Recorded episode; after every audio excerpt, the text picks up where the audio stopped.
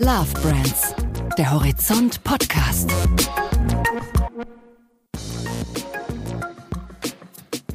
Herzlich willkommen zu einer weiteren Folge von Horizont Love Brands.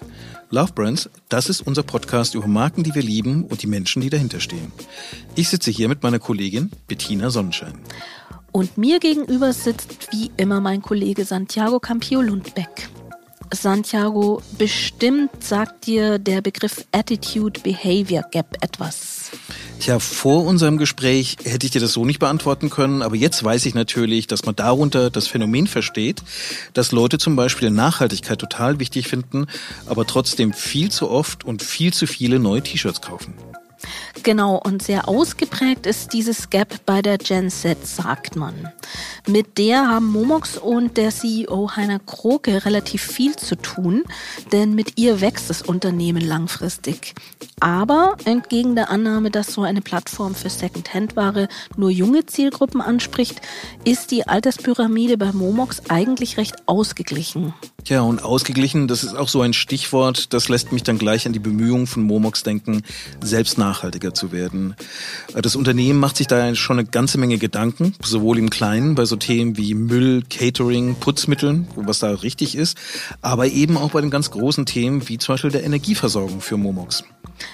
Ja, nur reden tun sie dann nicht so viel drüber. Er nennt das eine zurückhaltende Kommunikation. Erst will Heiner Kroke nämlich alle Hausaufgaben erledigt haben, bevor er sich dann so einen Titel wie Europas nachhaltigstes Unternehmen gibt oder so. Denn wenn dann nicht alles im grünen Bereich ist, dann hat man schnell wieder Probleme. Tja, wobei das ja nicht der wirkliche Treiber ist, der Momox voranbringt. Entscheidend für den Erfolg von Momox ist das gute, einfache Erlebnis, der gute Preis im An- und Verkauf, die Abwicklung. Und darüber redet Heiner Kroke natürlich gern. Dann lass uns doch mal reinhören, wie er diese Prozesse beschreibt. Viel Spaß beim Zuhören.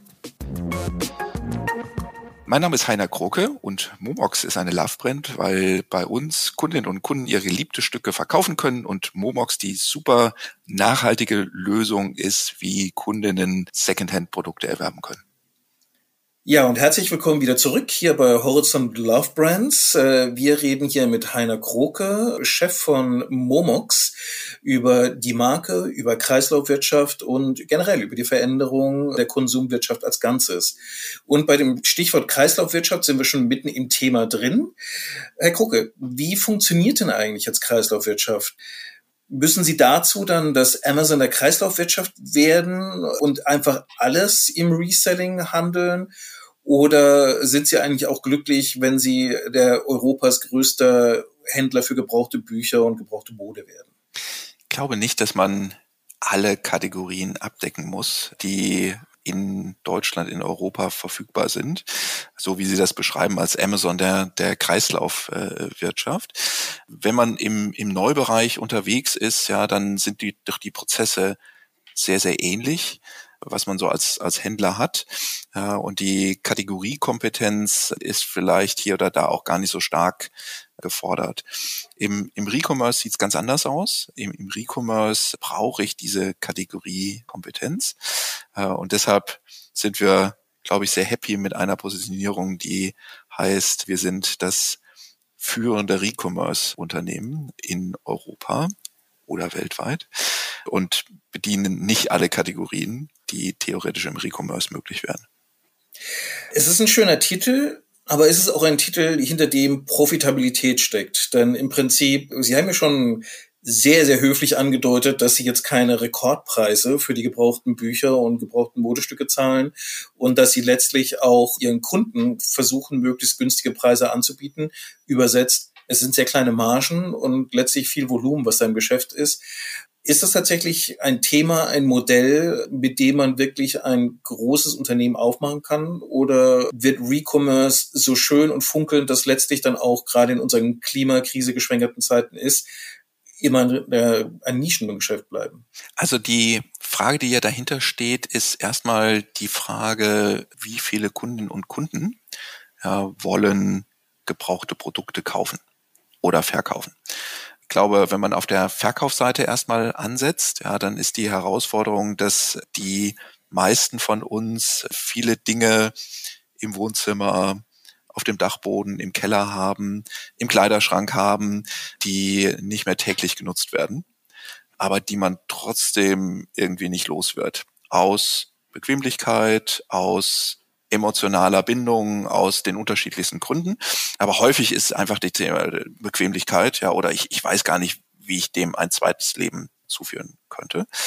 Und deshalb ist erstmal sozusagen die Verfügbarkeit von, von Secondhand-Produkten im Markt beschränkt, ja, weil es sozusagen keine, keine Anbieter gibt dafür, ja, weil wir selber als, als Verkäufer gar nicht wissen, wie sollen wir das machen, ja, dass wir diese Produkte anderen zur Verfügung stellen in einer Art und Weise, ja, die mich nicht zeitlich, emotional über, überfordert.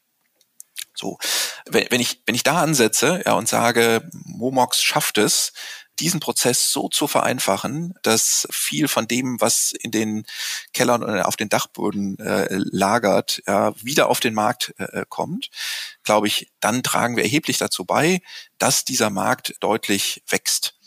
Und das ist, glaube ich, ein, ein ganz toller Ansatz, ja, den, den wir seit vielen Jahren verfolgen und den wir immer weiter verfolgen wollen. Sie haben in unserer ersten Folge schon den Begriff Pandemie ausgesprochen. Und äh, wenn Sie jetzt davon sprechen, dass ja viele Leute aus zeitlichen oder anderen Gründen nicht dazu kommen, Sachen zu verkaufen während der Pandemie, kamen sie dazu, etwas zu verkaufen? Da hat ja dieses Thema nachhaltiges Handeln wirklich großen Zuspruch erreicht und ich glaube, Sie haben da auch viele Pakete erreicht in dieser Zeit, nehme ich an. Was ist denn seitdem übrig geblieben vom großen Ausmisten? Hat der Trend so angehalten oder ist das wieder abgeflacht? Na, also die, die Kundinnen und Kunden äh, haben natürlich einmal diese gute Erfahrung gemacht, ja, deshalb, äh, die sind weiter bei uns. Ähm, aber was wir in der Tat nicht gesehen haben, ist, dass das sozusagen danach ein exponentielles Wachstum gab, ja, sondern die, die zeitliche Fokussierung äh, von einigen ist doch dann wieder hin zu den Dingen, die man vorher geschätzt hat, ja, Reisen oder Ausgehen oder was man auch sonst vorher eben gemacht hat. Es hat uns aber, und das, das freut mich sehr, eben auf ein, ein neues Niveau, ein höheres Niveau gehoben. Ja, und äh, da sind wir bei geblieben. Man sieht es ja, dass das ein oder andere, das eine oder andere Geschäft ja im E-Commerce gerade große Wachstumsprobleme hat, ja, um nicht zu sagen, sie schrumpfen wieder. Und das ist glücklicherweise für Recommerce und speziell für Momox nicht der Fall. Haben Sie da eine Erklärung dafür? Weil, wie Sie gerade gesagt haben, online hat auch ein neues äh, Niveau während der Pandemie gekriegt und im Augenblick sinken sie wieder dramatisch äh, von diesem Niveau zurück. Was haben Sie besser oder was haben Sie anders gemacht, als irgendwie Otto, Amazon und Co. jetzt nicht hingekriegt haben? Na, also ich, ich glaube, dass es gibt ja zwei oder drei Wachstumstreiber für für Recommerce. Ja, der der eine Wachstumstreiber ist äh, so eine, eine Bewegung hin zu Online und äh, diese Bewegung hin zu Online, die hat in der Pandemiephase äh, einen unglaublichen Schub bekommen, ja, aber danach auch erstmal wieder eine gewisse Normalisierung. Ja, als die Läden wieder auf waren, ja, als der eine oder andere eben wieder die Möglichkeit hatte, äh, Produkte physisch anzufassen, ja, ist er wieder zurückgekehrt, eben in den Offline-Shop. Ich glaube trotzdem, dass hier so ein langfristiger Trend äh, dann weiter anhalten wird. Äh, er hat halt jetzt eben nur einen kleinen Dämpfer bekommen. Das ist aber nicht unser einziger Treiber, sondern der zweite Treiber ist eben der Treiber hin zu mehr Nachhaltigkeit, ja, eine, eine bewusst werden, dass wir eine Klimakrise haben, dass wir da was gegen machen müssen. Und das hatte ja mit, nach, mit, mit der Pandemie gar nichts zu tun. Ich glaube aber in der Pandemiezeit ist das vielen eben noch mehr deutlich geworden, ja, dass wir in dieser Entwicklung äh, stecken. Und der Trend hat sich, glaube ich, eher verstärkt.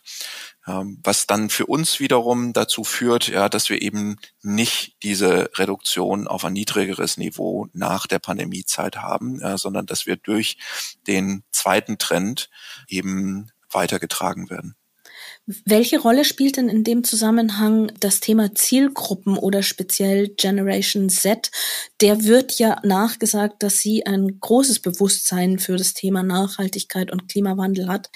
Müssen Sie praktisch erst mit dieser Generation zusammen so erwachsen werden, um dann auch im Mainstream anzukommen? Oder erreichen Sie jetzt auch schon ältere Zielgruppen, die das Thema Kreislaufwirtschaft dann mit vorantreiben? Also Generation Z äh, ist, äh, glaube ich, eine sehr interessante Generation, weil auf der einen Seite sehen Sie absolut, dass da Nachhaltigkeit unglaublich wichtig ist, viel, viel wichtiger als in anderen Zielgruppen. Aber Gleich, halten Sie sich auch so. Gleichzeitig, und das war das der Punkt, den ich machen wollte, ja, sehen Sie, dass auch gerade diese Zielgruppen ja äh, besonders äh, gerne bei Fast Fashion Marken kaufen. Ich will ja gar keine Markennamen nennen, ja, wo man sagen muss, naja, aber das steht ja im kompletten Widerspruch. Ja, und ich glaube, dass das wird auch immer wieder thematisiert. Ja, das sagen, was ist mir emotional und rational wichtig, aber wie verhalte ich mich dann, dass das äh, vielleicht gerade bei der Generation Z äh, besonders stark auseinanderfällt und stark auseinanderfällt nicht nur bei, sag mal, der Generation als solche, sondern selbst bei einzelnen Personen. Ja, die einzelnen Personen, die vielleicht heute in Berlin auf der Straße demonstriert für eine bessere Umwelt, ja, und morgen dann bei einem chinesischen Händler ein billiges T-Shirt kauft. Das, das ist das eine. So, wenn wir uns heute die Momox Zielgruppen anschauen, dann haben wir weiterhin ein, ein großes Potenzial, ja, weil wir mit der Generation Z, äh, die wir natürlich im, im Ziel haben, mitwachsen und mit sozusagen uns entwickeln können. Glücklicherweise, wenn wir die aktuellen Kunden anschauen, ist das nicht so ganz spitz, ja, und wir sind nur in der sehr jungen Generation vertreten, sondern wir sind sehr breit. Ja, unsere stärksten Kundinnengruppen sind nicht die ganz jungen, sondern sind so eher die, die mittelalten. Wir ähm, leisten auch unseren Beitrag.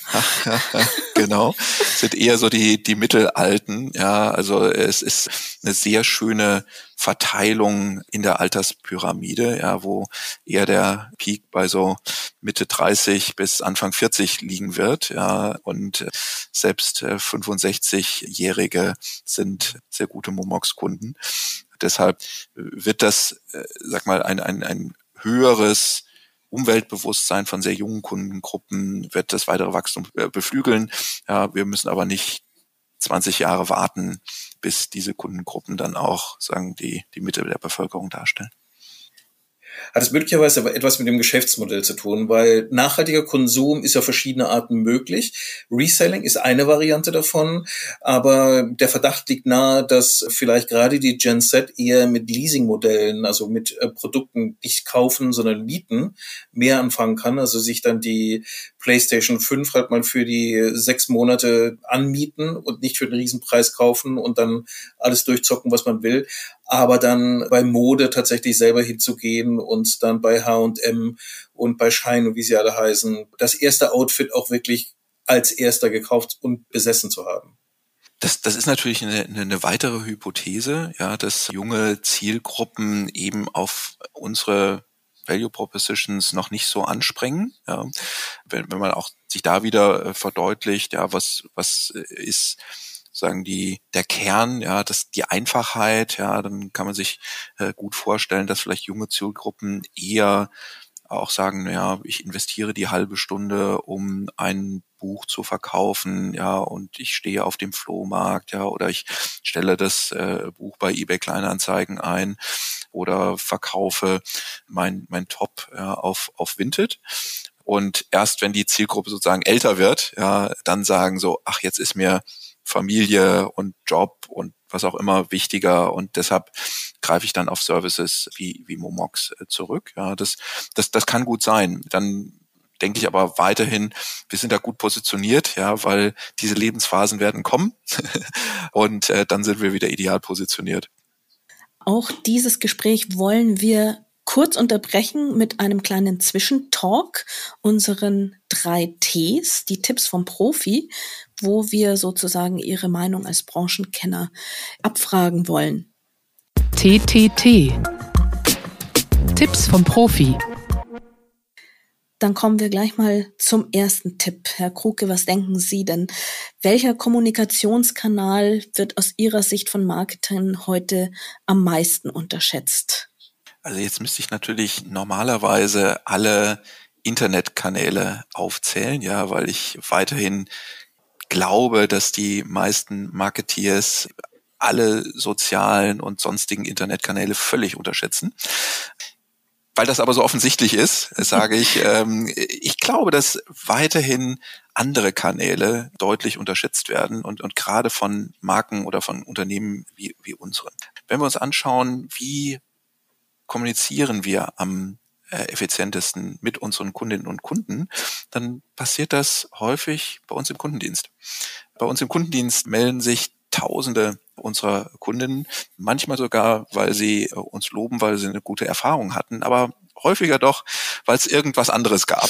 Ja, und gerade dann ist es natürlich unglaublich wichtig, einen vertrauensvollen, guten, erreichbaren Kundendienst zu haben, der das Problem versteht, äh, Problem löst und, und Lösungsansätze äh, bietet, um den vielleicht noch nicht komplett zufriedenen Kunden zu einem zufriedenen Kunden zu machen.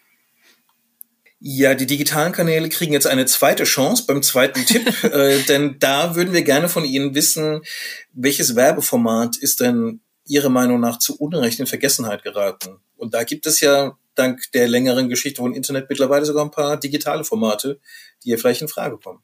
Absolut, ich, ich tue Ihnen den Gefallen nicht, ja, weil auch das wäre wieder zu offensichtlich, ja, dass äh, natürlich wir als Online-Experte da alle Online-Kanäle bespielen und auch nutzen. Was wir aber auch nutzen und was auch erfolgreich ist und vielleicht gerade deshalb erfolgreich ist, ist die, die gute alte Snail-Mail.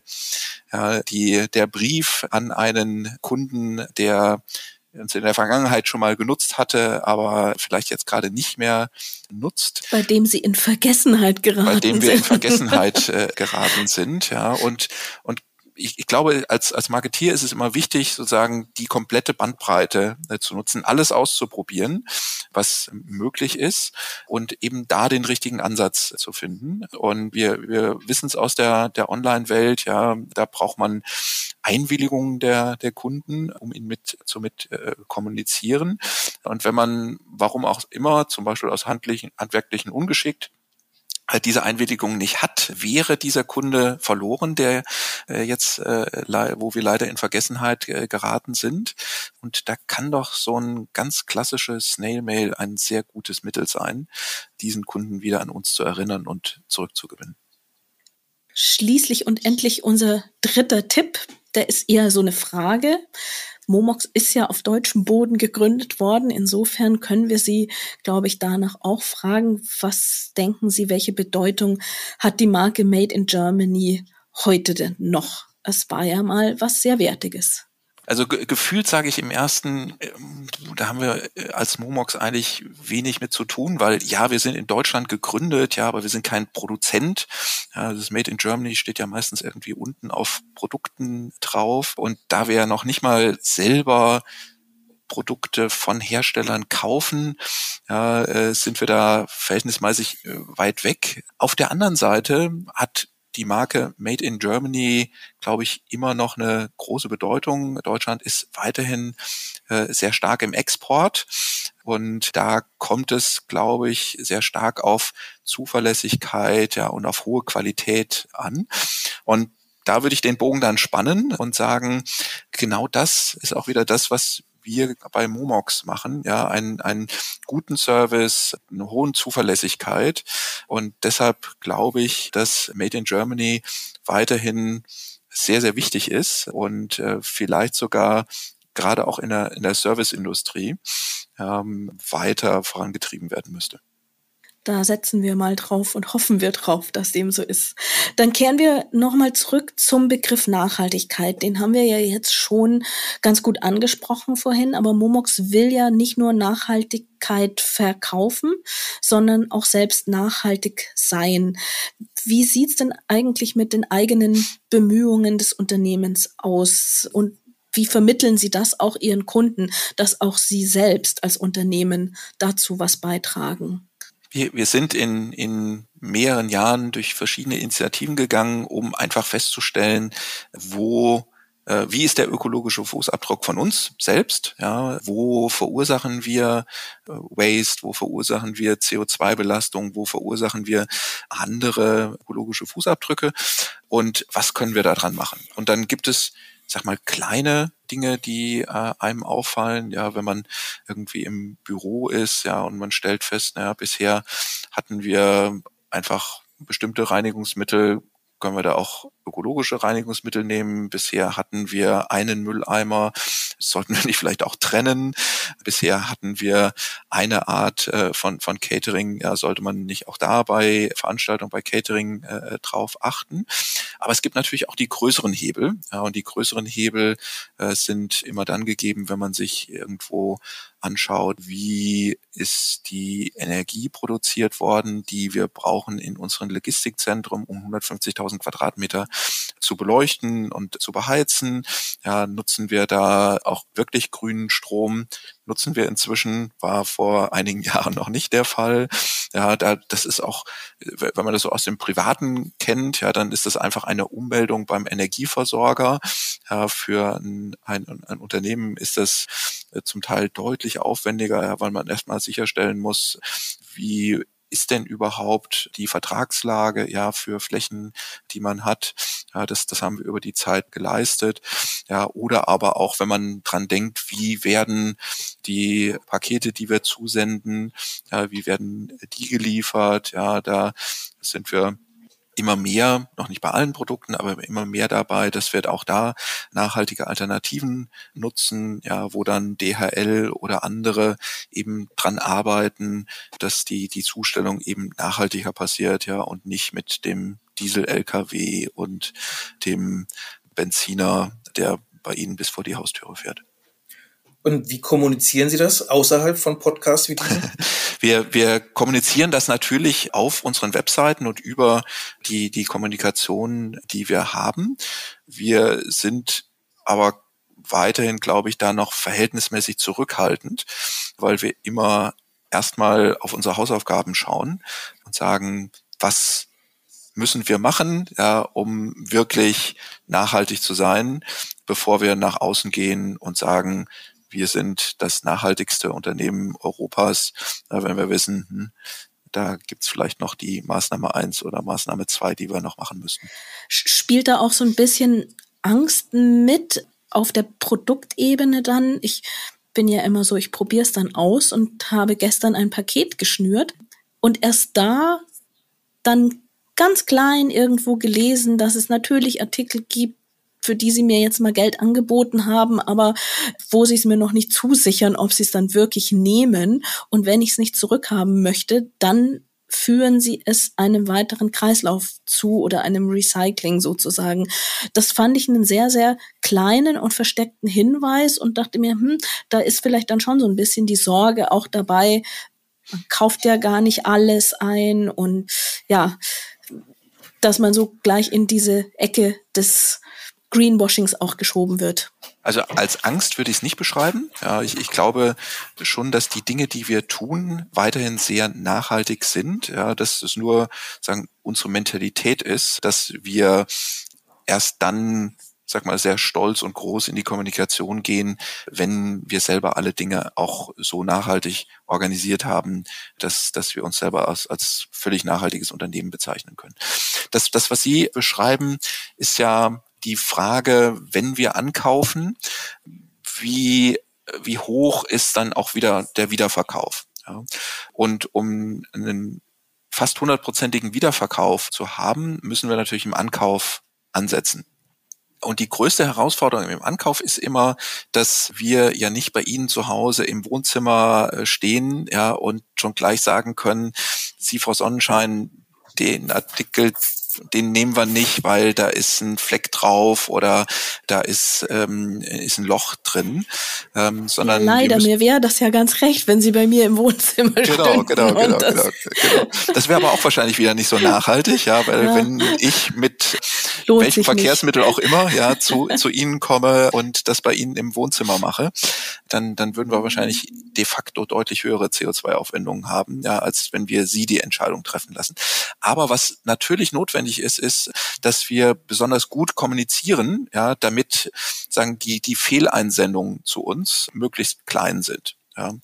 Im, im Buch- und Medienbereich gibt's was Tolles. Das, da gibt's auf fast jedem Artikel ein, ein Barcode äh, und hinter dem Barcode hängt eine ISBN oder eine ERN-Nummer und äh, wir wissen darüber genau, ob wir diesen Artikel weiterverkaufen können oder nicht. Ja, nicht immer sofort, sondern das kann sein, dass er mal zwei Jahre bei uns lagert, bis wir ihn weiterverkaufen. Aber wir führen 97 Prozent aller Artikel, die wir ankaufen, führen wir nicht, äh, führen wir einem zweiten Leben zu. Ja, also die werden wirklich weiterverkauft, ja, und die landen nicht auf einer Müllhalde in Afrika oder, oder was man sonst so äh, an Recycling kennt. Im Kleidungsbereich ist es deutlich komplizierter, weil da gibt's eben leider nicht diesen Katalog und es gibt halt eben nicht sag mal so eine einfache Beschreibung, wie der ihre gebrauchte Bluse oder ihre gebrauchtes Jackett aussehen müsse, damit wir dann auch wirklich dem da, das sicher sein können.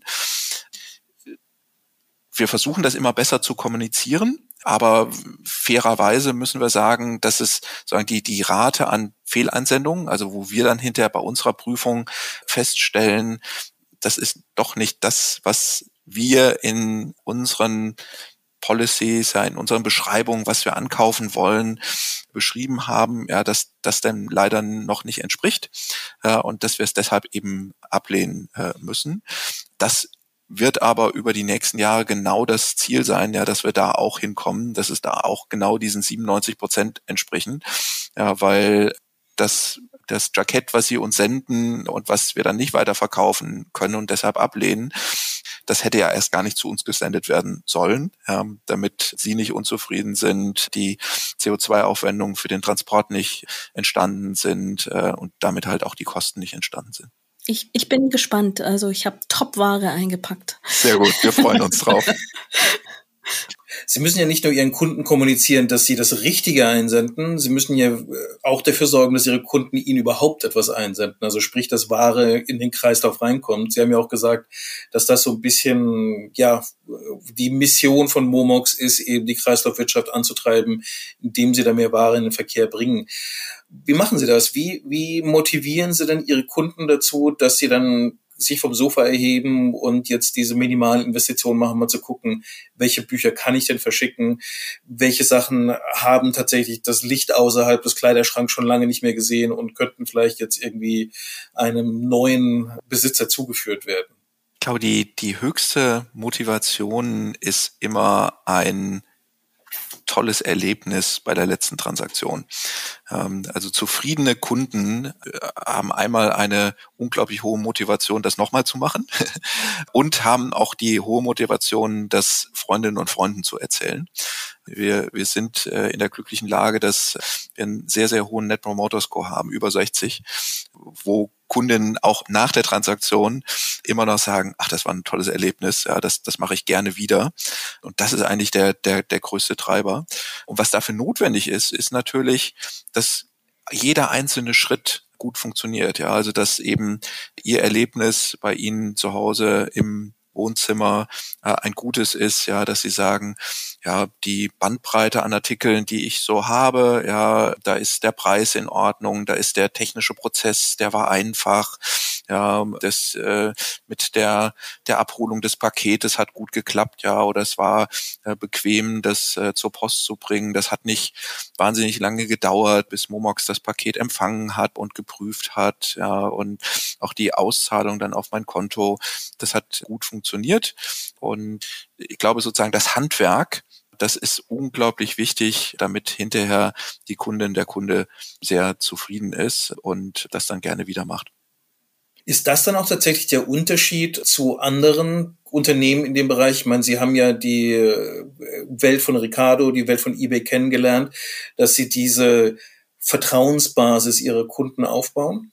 Und, und äh, jetzt mal aufrecht gefragt, reicht das letztlich, um ein europaweites Unternehmen zu werden? Ich, ich glaube in der Tat, also gerade wenn Sie, wenn Sie Momox mit eBay oder mit äh, Ricardo vergleichen, also natürlich habe ich mich als eBayaner oder als Ricardo-Chef hingestellt und gesagt, das Verkaufen ist unglaublich einfach. Ja, deshalb nutzt uns und geht nicht auf den Flohmarkt. Und das ist ja auch richtig. Ja, also das, das Verkaufen ist viel, viel einfacher, als äh, den ganzen Sonntag auf dem Flohmarkt zu stehen und hinterher drei Viertel aller Kisten wieder mit nach Hause zu nehmen. Aber wenn man es dann halt eben vergleicht mit Verkaufen bei Momox, dann ist es eben nicht einfach, ja, weil ich, ich sitze da und äh, mache ein Foto ja, und lade dann das Foto am besten noch vom Handy auf den PC ja, und äh, schreibe danach hoffentlich selber eine Artikelbeschreibung, ja, weil Kopieren von anderen Artikelbeschreibungen würde ja vielleicht irgendein Urheberrecht äh, verletzen. Und äh, danach äh, gibt's hoffentlich irgendwie Interesse an meinem Artikel, ja, und ich kommuniziere mit vielen möglichen Käufern und stelle dann immer wieder fest, ach, die kaufen dann aber trotzdem nicht, ja. Oder bei eBay Kleinanzeigen, ja, äh, mache ich auch noch einen Termin mit jemandem aus und der kommt dann nicht, ja, und ich ärgere mich darüber, dass ich sonntags zu Hause geblieben bin, obwohl der Käufer nicht kommt. Äh, also ich glaube, viele von uns haben genau diese Erfahrung mal irgendwann gemacht, ja, und sind dass, dass, der, dass der Käufer eben nicht im Wohnzimmer steht. Genau, ja. Und, und eigentlich hat das ja gar nichts mit der Plattform zu tun. Ja, das, das sind ja alles Erfahrungen, die ich nicht mit der Plattform mache, sondern die mache ich halt eben mit den Menschen auf der Plattform, ja, mit den Verkäufern, mit den Käufern auf der, ja, auf der Plattform. Aber ich übertrage das als Nutzer natürlich dann auf die Plattform und sage, na, da gehe ich nicht wieder zurück. Ja, weil das ist mir zu aufwendig, das ist mir zu mühsam, ich habe keine Lust mehr darauf, zum zehnten Mal die Frage, was ist dein bester Preis, ja, zu beantworten. Und äh, ich glaube, da bietet Momox einfach eine tolle Alternative, die, wo wir wirklich nachweisen können, das ist so viel einfacher und so viel schneller als das Verkaufen auf anderen Plattformen. Herr Kroke, wir kommen zum Abschluss von diesem Gespräch und da würde ich gerne noch mal ein bisschen persönlicher werden. Sie haben uns im ersten Teil schon erzählt, dass Timberland Schuhe bei Ihnen sehr begehrt sind, bei Ihnen persönlich und dass Sie die auch über Momox holen, wenn das eine Paar den Geist aufgibt. Aber wie sieht's denn so insgesamt mit Ihrer ganz persönlichen Secondhand-Philosophie aus? Wie, wie gut sind Sie denn selbst beim, beim Ausmisten im Haushalt, im Kleiderschrank und dann vor allen Dingen auch beim Wiederverwerten? Sind Sie Ihr eigener Kunde? Absolut. Ich bin absolut mein eigener Kunde. Ich könnte immer noch besser mein eigener Kunde sein. Also wenn ich so gerade an mir runterschaue, dann stelle ich fest, ich habe ein neues Hemd an. Ähm, Skandal. Skandal, ja. Äh, weiter, weiter unten wird's dann glücklicherweise nachhaltiger. Ja, äh, ich habe eine Jeans von Hilfiger an, die natürlich bei Momox Fashion gekauft wurde. Die Schuhe habe ich ja Ihnen äh, schon erwähnt. Ja, die Bücher, die ich im Urlaub lesen werde, sind selbstverständlich alle von Medimobs. Also ich bin ein, ein sehr guter Kunde auf beiden Seiten, ja, sowohl wenn ich verkaufe als auch wenn ich kaufe. Dann bleibt uns nur zu sagen, ganz herzlichen Dank, dass Sie unser Gesprächspartner war. Hat großen Herzlichen Spaß Dank. gemacht. Vielen Dank Ihnen.